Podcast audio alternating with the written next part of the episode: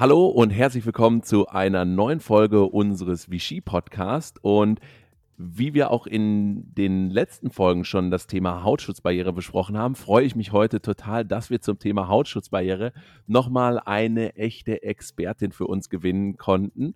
Und in dem heutigen Podcast ist zu Gast Frau Dr. Hartmann. Schönen guten Tag. Ich würde mich freuen, wenn Sie sich einmal kurz für unsere Hörerinnen und Hörer vorstellen könnten. Und dann würden wir auch sagen, steigen wir direkt in das Thema mit Ihnen ein, weil es ist ein absolut spannendes Thema. Ja, vielen Dank für die Einladung und auch von meiner Seite Hallo und schön, dass wir gehört werden. Ich heiße Dr. Melanie Hartmann, bin Dermatologin, also Hautfachärztin für Hautkrankheiten, aber nicht nur für Krankheiten, sondern mein Schwerpunkt liegt auch in der Ästhetik und der Lasermedizin. Ich habe eine Privatpraxis in der Hamburger Innenstadt und behandle also sowohl Patienten mit Problemen im Bereich Haut als auch Kunden, die sich ein bisschen verschönern wollen und im Bereich Beauty etwas für sich tun wollen. Außerdem habe ich auch eine medizinische Kosmetik- und Fußpflegeabteilung angegliedert. Ja, also wie, wie schon im Intro gesagt, wir haben eine absolute äh, Expertin am Start und das freut mich total. Und wie wir auch schon in der letzten Folge gehört haben, ist die Hautschutzbarriere für die Hautgesundheit absolut wichtig und erfüllt da eine ganz besondere Aufgabe. Wenn wir jetzt aber eine Expertin dabei haben, dann würde ich doch nochmal an Sie die Frage stellen, ob wir vielleicht zum Einstieg nochmal einen, einen kurzen Abriss darüber haben könnten, wie ist denn eigentlich die Haut überhaupt aufgebaut? Ja, gerne. Also im Großen und Ganzen handelt es sich um drei Hauptschichten der Haut. Das sind zum einen die Unterhautschicht, also ich fange mal unten an, die Unterhaut, die sogenannte Subcutis. Die besteht aus lockerem Bindegewebe und Fettpolstern. Also die Fettpolster sind dann einerseits ein Puffer, ein Schutzpolster, aber auch Energiespeicher und sorgen natürlich auch für die Wärmeisolation. Und über dieser Unterhaut befindet sich dann die Lederhaut, die eigentliche Dermis. Dermis heißt ja die Haut, aber in dem Fall ist es dann eben die Lederhautschicht oder auch Cutis genannt. Und diese Lederhaut, hört man schon, das Wort Leder heißt ein bisschen fester. Das ist also die festere Hautschicht, die aus festen Bindegewebsfasern besteht, die äh, Kollagen und Elastin beinhalten vor allem. Und wie der Name da schon sagt, sorgt das Kollagen eben für die Festigkeit und die Dehnbarkeit und das Elastin für die Flexibilität und die Elastizität. Haut ist ja eigentlich gar nicht so was Hartes, sondern eher was Weiches und was Elastisches und auch Knautschbares und das macht eben diese Lederhautschicht aus. Darin sind aber auch unsere ganzen Nerven, Schweißdrüsen, Muskelzellen und auch Talgdrüsen enthalten in der Lederhaut, also quasi die Produktionsstätte von vielem, von Schweiß, von Talg. Das gelangt dann natürlich an die Hautoberfläche, also es verbleibt dort nicht.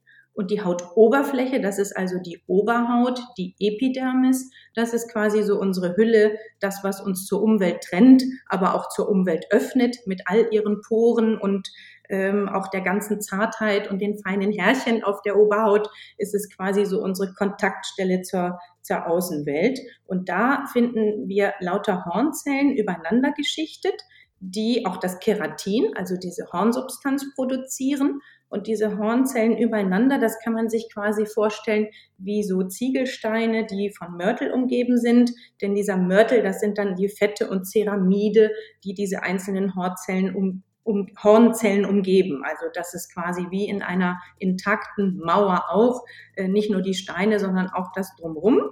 Aber genau in dieser Oberhautschicht findet eben auch immer die Zellerneuerung statt.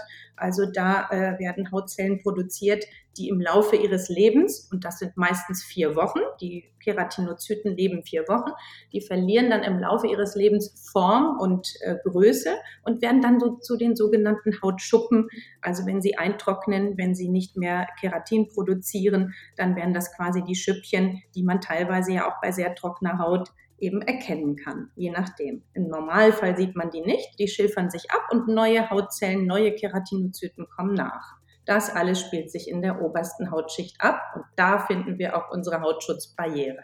Total verstanden. Da ist jetzt die Frage, also wir haben schon viel über die Hautschutzbarriere gehört und dass das auch eine, also Sie haben das ja jetzt auch nochmal in den Gesamtaufbau der Haut eingeordnet und ich kann mir das sehr gut bildlich vorstellen, die Ziegelsteine und den Mörtel. Aber warum ist jetzt die Hautschutzbarriere so besonders wichtig?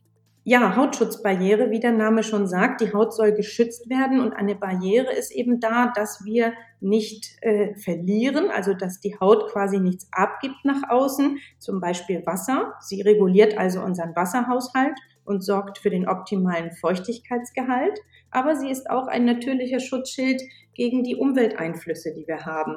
Da prallt ja auch einiges am Tag auf uns ein. Nicht nur Krankheitserreger, sondern eben auch UV-Licht oder Umweltgifte. Und das alles soll eben ferngehalten werden, so dass wir da also wirklich auch von Barriere sprechen können. Und gerade jetzt im Zeitalter der ganzen äh, Vorsorge, dass wir uns ja nicht mit Krankheitserregern infizieren, schon gar nicht mit Viren, ist es eben wichtig, dass wir diese Hautschutzbarriere wunderbar pflegen und aufbauen. Vielen Dank. Also total verstanden, ähm, warum die Hautschutzbarriere so wichtig ist und was dann Einfluss auch auf die Hautschutzbarriere hat. Und jetzt ist natürlich die Frage ganz wichtig an der Stelle, was kann ich denn oder was sollte ich beachten und was kann ich auch tun, um den Schutz unserer Hautbarriere ähm, auch zu unterstützen? Also es ist schon sehr wichtig, dass wir auch äußerlich unsere Hautschutzbarriere unterstützen und nicht einfach nur immer waschen, waschen, waschen. Das ist natürlich wichtig, die Hände zu waschen, gerade auch aus aktuellem Anlass, wo wir sagen, Haut- und Handhygiene sind besonders wichtig.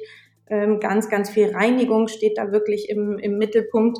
Da ist es besonders wichtig, auch eine sonst gesunde Haut eben zu pflegen und die Barriere wieder intakt zu bringen, die wir durch das viele Waschen natürlich auch teilweise schädigen. Auf der einen Seite ist es gut, wir können Krankheitserreger abwaschen, das ist sehr, sehr wichtig. Auf der anderen Seite durch die Entfettung, die äh, nicht nur die Erreger erleben, äh, wird auch die Haut entfettet. Und hier ist es eben extrem wichtig, dass ein bisschen Fett zurückgebracht wird, aber auch Feuchtigkeit. Also die Feuchtigkeit der Haut, das ist das A und O.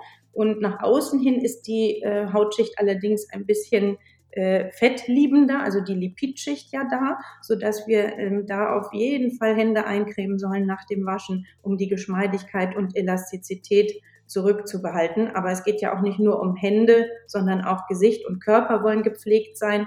Denn wenn hier Hautrisse da sind und die Haut zu trocken ist, dann entstehen ja Lücken in dieser Hautschutzbarriere, durch die natürlich diese ganzen Fremdkörper besser eindringen können. Und wir haben dann Rötungen, Risse, Entzündungen, Schuppungen und Juckreiz. Und genau das ist eben das, was Haut krank macht dann auch. Also es ist wichtig, auch den pH-Wert auf sauer einzustellen, also nicht nur mit Laugen und Seifen zu waschen und dann nichts zu tun, sondern man muss dann schon rückfettend und rückfeuchtigkeitsspendend arbeiten. Ja, äh, ganz herzlichen Dank. Also ich ähm, habe ja schon immer verstanden und auch jetzt gerade ähm, bei dem schönen Wetter, warum Sonnenschutz so, äh, so wichtig ist, um da auch, wenn ich das richtig verstanden habe, da auch die Haut zu schützen. Aber auch ich muss eigentlich immer und täglich was für meine Hautschutzbarriere tun und das kann ich eben durch die richtige Pflege auch unterstützen. Vielleicht kann ich noch ergänzen, es ist ja auch unterschiedlich. Je älter die Menschen werden, desto trockener wird die Haut, weil nicht mehr so viele Lipide produziert werden. Oder es gibt auch teilweise kleine Kinder, die Neurodermitis haben und eben Hautkrankheiten haben, auch schon in jungen Jahren. Da ist es natürlich besonders wichtig, wenn Haut an sich nicht ganz gesund ist, auf jeden Fall zu pflegen. Aber auch jede normale, gesunde Haut leidet natürlich durch häufiges Waschen und durch häufige Irritationen auch. Und es gehört wirklich zu jedem Menschen dazu, dass er die Haut auch eincremen sollte. Und schön, dass Sie gesagt haben, UV-Schutz natürlich im Sommer auch gegen die Sonne zu schützen mit UV-Schutz ist wichtig. Aber bei den Pflegeprodukten gibt es ja auch gute Inhaltsstoffe, die uns helfen können, dass zwei Dinge passieren, nämlich einerseits weniger Wasser verloren geht aus der Haut und andererseits wieder Wasser gebunden wird. Dann hat man nämlich damit quasi zwei Fliegen mit einer Klappe geschlagen. Und das ist das Ziel. Super, ganz herzlichen Dank. Damit sind wir auch schon am Ende unserer Folge. Ich sage ganz herzlichen Dank, dass Sie sich die Zeit genommen haben, dass Sie uns da nochmal wirklich einen, einen, tiefen Einblick gegeben haben in unsere Haut und in die Bedeutung unserer Hautschutzbarriere und was wir jeden Tag dafür tun können. Ich sage schöne Grüße nach Hamburg, ganz herzlichen Dank und alle Informationen auch zu Ihnen packen wir auch nochmal in die Show Notes. Äh, wer sich da weiter informieren möchte, äh, ganz herzlichen Dank und äh, ich sage einfach mal bis zum nächsten Mal. Ja, gerne. Vielen Dank auch an Sie.